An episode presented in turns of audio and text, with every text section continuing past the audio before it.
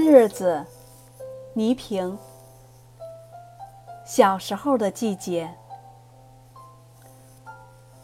过了这么多年的春夏秋冬，却总比不过小时候姥姥家院子里那个四季有味道。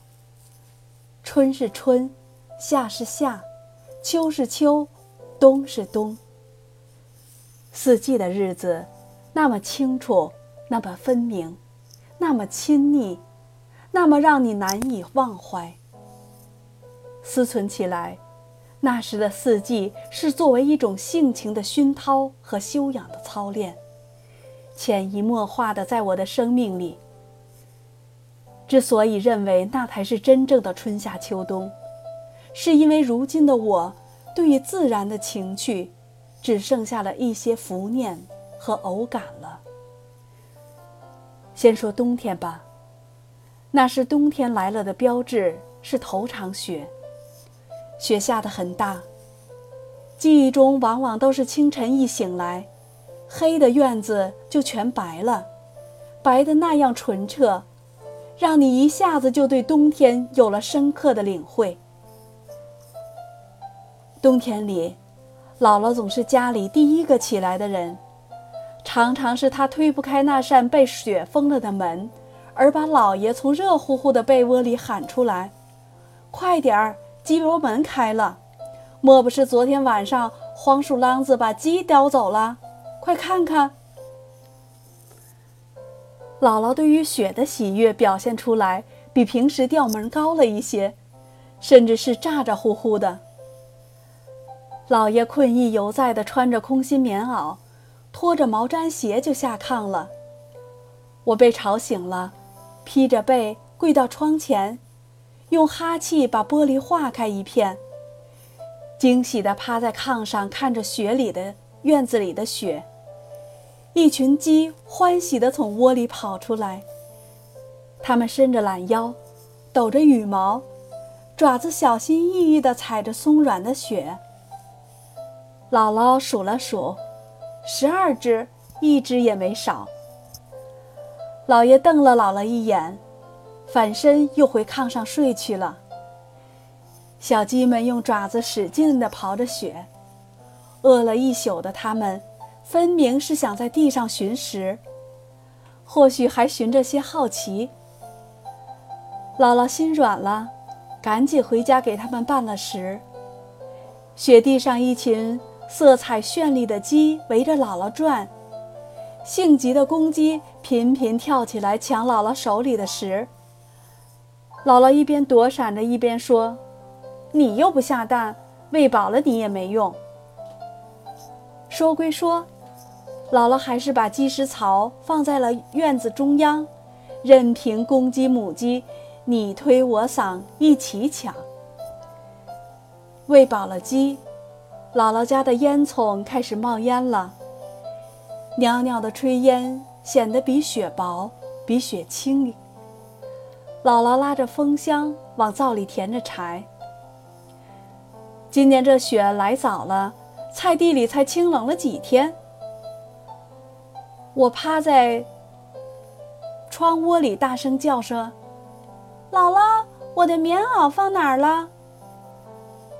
姥姥用手指指炕底下，捂着呢。我急不可耐地拖着衣服穿上，就跑跑出院子里，仰着脸，把嘴张开，让那凉冰冰的雪花掉进嘴里，真好啊！软软的雪花飘落在脸上、鼻子上、眼睛上、睫毛上，不一会儿的功夫，小脸儿就通红了。雪带给孩子的喜悦是最最新奇的。雪使孩子的灵性跳跃，姥姥在屋里喊着：“快用手搓搓脸，雪水洗脸又白又胖。”我乖乖的在雪中洗着脸。姥姥说的真对，果然一天都爽气。那是记忆中的冬天，不下雪的时候少，什么样的雪都有。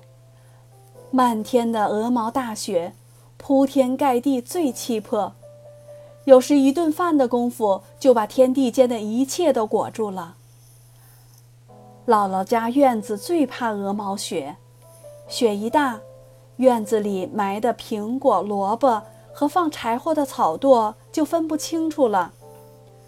三个雪山包连成一片。姥姥说她最喜欢青烟雪，雪不大却很均匀。无论白天黑夜，它都一心一意地下。轻倚袅袅，悠然绵绵，不停歇也不急躁。你画了我再下，只有一个心眼儿，好像女人的爱情。我却喜欢那种罗面一样的雪，很细很白，像往你脸上撒白粉一样，急匆匆却也很自在。你站在院子里，雪会很温柔地向你亲近。雪多了，你一转身，它又哗啦啦地落了一地，身上没有一点湿的地方。捧在手里仔细看，这些雪实际上是碎冰渣。每次遇上这样的雪，姥姥就批准我在院子里玩。雪下多了，我就用扫帚把它扫成一堆。像银白的沙子。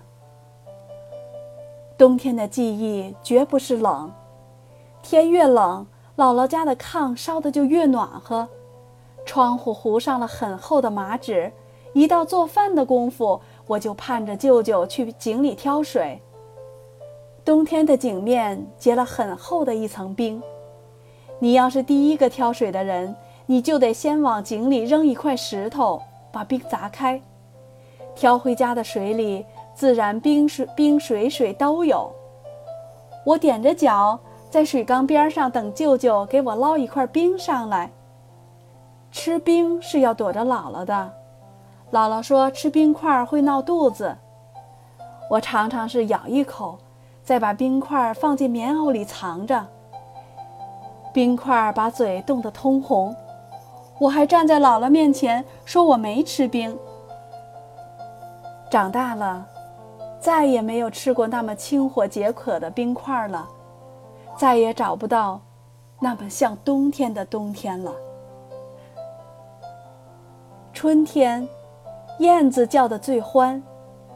姥姥家房屋顶上有个燕窝，它们不知躲在哪儿躲过冬。春天一到，就准时飞回家来。我们像欢迎远方的客人一样。冲着燕窝反复唱：“小燕子穿花衣，年年春天来这里。”燕子叫得更欢了，似乎它们心底的森林永远是绿色的。燕子唤醒了沉睡一冬的农家小院儿。记忆里的春是最熬人的日子，穿了一冬的棉袄。总想脱下来轻快轻快，可姥姥不许。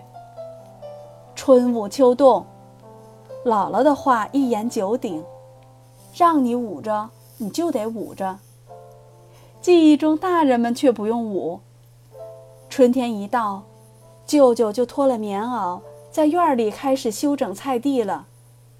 春天是播种的季节，舅舅在地边放一瓢种子。有南瓜籽儿、倭瓜籽儿、黄瓜籽儿，五颜六色的。孩子们学大人，我也拿几颗葵花籽儿埋在墙角下。性急的我天天去浇水，天天去看它，却总也不见它长出来。姥姥说：“这入土的东西才怪了，它要喝了雨水才能露头。”于是。我又天天盼着下雨，可总也不来，真是春雨贵如油啊！